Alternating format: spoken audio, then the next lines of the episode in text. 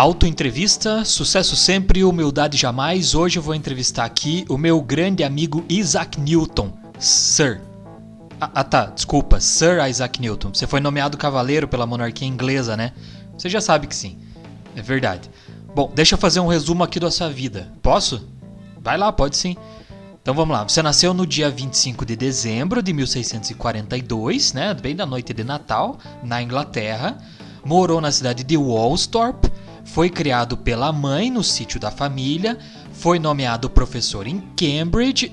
Denis, pula essa parte, isso daí todo mundo encontra, qualquer um dá um Google ali, foco, cara, foco. Tá, tá, bom, desculpa. Bem que falaram que você era uma pessoa meio difícil de lidar, né, Newton? Isso você já sabia. Verdade, verdade. Mas vamos lá, vamos falar sobre as tuas obras. Posso ou o senhor vai ficar irritado ainda? Não, pode, vai lá. Bom, pelo que eu sei, durante a peste de 1666, 65, você se isolou na tua fazenda durante dois anos e desenvolveu sozinho toda a mecânica, a ótica, o cálculo diferencial integral. Foi isso mesmo? Exatamente, cara. Na verdade, dizem por aí que um sujeito que morava naquela época perto de mim chamado Leibniz, ele desenvolveu o cálculo antes de mim. Mas é mentira, cara, porque eu já, eu já tinha feito tudo isso daí anos antes, mas eu nunca publiquei, porque é muito óbvio, era muito óbvio aquilo lá. Tá, pera, essa conversa tá meio doida. Você tá dizendo que você fez tudo isso sozinho e que você nunca publicou porque você achava que todo mundo já sabia isso? Sim, claro, Denis, é meio óbvio, não é? Cara, claro que não. não Isa, pode chamar você de Isa? Não, não pode.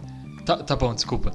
continuando, eu queria entender as leis do mundo e do universo, por isso que eu me aprofundei nesses estudos durante esses anos lá na fazenda da minha família, mas eu comecei a encontrar problemas meio complexos, onde não existia uma matemática que pudesse me ajudar a explicar. Então eu resolvi desenvolver sozinho matemática para solucionar esses meus próprios problemas, entende? E é assim que eu criei esse negócio que vocês chamam hoje de cálculo diferencial integral, entendeu, Denis? Tá, entendi. E, e a parte da mecânica, como é que foi isso? Bom, nesse caso eu publiquei um livro chamado Princípios Matemáticos e Filosofia Natural, que eu chamava de Principia só naquela época, né? E lá eu descrevi essas minhas três leis do movimento, que hoje em dia vocês chamam também de leis de Newton, mas naquela época eram só leis, né? Foi, eu que criei mesmo. Mas eu acho que você já sabe né, essas leis, porque nessa entrevista aqui, não sei se você percebeu, mas você é eu, eu sou você. Você pergunta, eu mesmo respondo, é isso? É, é, é uma auto-entrevista. Tá, tá, beleza. Acho que eu entendi. Verdade. Eu, eu vou tentar explicar é, essas três leis aí. Vamos ver se você me aprova. Vamos lá. A primeira lei, ela chama-se lei da inércia. É isso mesmo, né? Isso aí, Denis. A segunda lei é aquela lei que relaciona força, massa e aceleração. Isso? Isso aí. E a terceira lei? A terceira lei é aquela lei da. Calma, eu que respondo. A terceira lei é aquela lei da ação e reação. É isso mesmo. Nossa, você tá indo bem. Valeu a pena eu saído da minha catacumba lá em Wallstorp para vir para cá. Wallstorp não, você não tá enterrado em Wallstorp. Você tá enterrado na abadia de Westminster. Ah, é verdade, eu, não sabia, porque obviamente depois que eu morri eu não sei pra onde me levaram, né? Então eu tô te falando, ó, você tá na abadia de Westminster. Tá, agora isso aqui virou uma... Eu quero que você me, me mostre, quero que você explique para mim, Denis, as minhas três leis. Não, cara, eu, eu me recuso, não tem como, porque Parece que isso aqui agora é uma prova de colégio, porque você saiu da tua catacumba para vir aqui fazer uma prova para mim para ver se eu mesmo entendo sobre as tuas leis, mas você não tá entendendo porque você pergunta e eu tô mesmo respondendo. Então, na verdade, você tá perguntando uma coisa que eu já sei. É isso mesmo? Nossa, Newton, você é meio difícil, né? Tá, eu vou tentar explicar aqui a primeira lei, a lei da inércia. Posso? Tá, vai lá, explica. A lei da inércia ela diz mais ou menos o seguinte, ó, que um corpo ele permanece no seu estado de movimento ou repouso enquanto não existir uma força agindo sobre ele. Isso significa que se um corpo está parado e ninguém fizer força nele, ele vai continuar parado. Mas também isso significa que se um corpo está se movendo em linha reta, com uma velocidade constante, ou seja, uma velocidade que não muda, ele vai continuar se movendo em linha reta com essa velocidade. E essa segunda parte é a parte legal, porque imagina que você faz um celular, celular deslizar pelo chão, beleza? Quando você jogar ele, ele vai parar depois de um tempo, certo? Certo. Por que ele parou? Porque existiu uma força agindo sobre ele, que é a força de atrito do chão. Agora imagine que a gente desapareça com essa força de atrito, o que, que você acha que ia acontecer? O celular nunca mais ia parar E isso não é nada óbvio, cara. Mas onde que a gente vê isso no mundo real? Bom, no nosso mundo normal é meio difícil ver isso acontecer porque sempre tem alguma força que faz o objeto parar.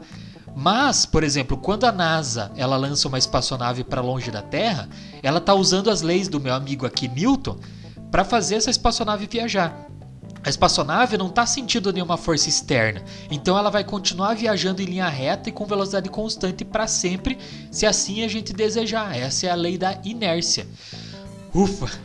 É, Denis, você só tem cara de burro e jeito de andar mesmo, mas você conseguiu explicar a minha primeira lei. E a segunda lei, vamos ver se você sabe aí.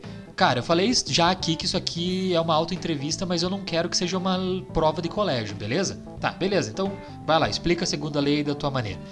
Tá, deixa eu respirar. Budismo. Então, a tua segunda lei, Newton, ela relaciona através de uma equação três quantidades, ó: força, massa e aceleração. Ela mostra que se você aplicar uma força em um corpo, você causa uma aceleração nele. Isso é meio óbvio, né? Cara, Denis, eu sei lá se é óbvio isso daí, porque é, na minha época só existia cavalo e carroça, não tinha muito o que pensar em aplicações dessa lei. Tá, beleza, eu sei que na tua época só tinha cavalo e carroça. Vamos pensar é, em bicicleta e caminhão. O senhor sabe o que é uma bicicleta e um caminhão? Não. Tá, mas eu vou tentar explicar pro pessoal que tá ouvindo aqui. Imagine que você aplica uma força numa bicicleta e depois você aplica a mesma força num caminhão. Qual seria mais fácil de empurrar? A bicicleta ou o caminhão? A bicicleta, claro, né? Mas por quê? Porque ela tem menos massa, ela é mais leve. Ou seja, perceba uma coisa comigo aqui, você que está ouvindo. Existe sim uma relação entre força, massa e aceleração.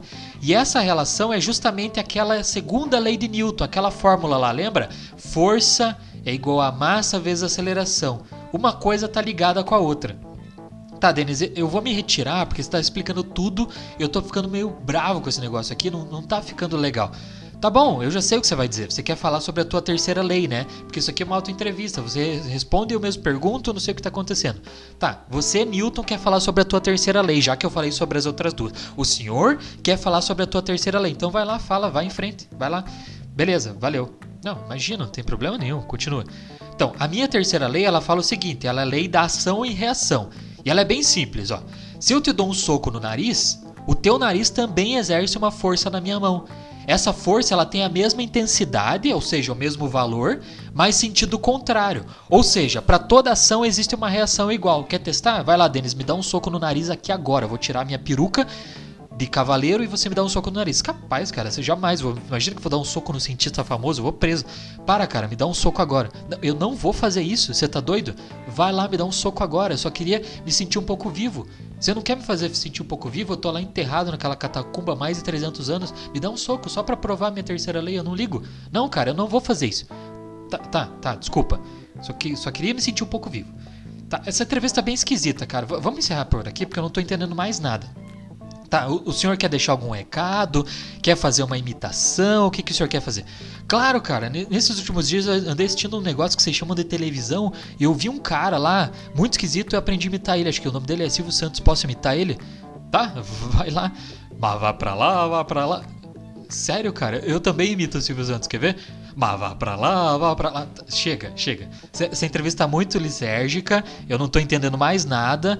Uh, quer sair dar uma volta, tomar um café? Vamos lá, te mostro um pouco da cidade aqui, da minha cidade de Curitiba. Não, vamos lá. Uh, aceita um café? O que, é um café? Não sei. Tá, eu, eu te mostro um caminho, beleza? Vamos lá. Tchau, tchau.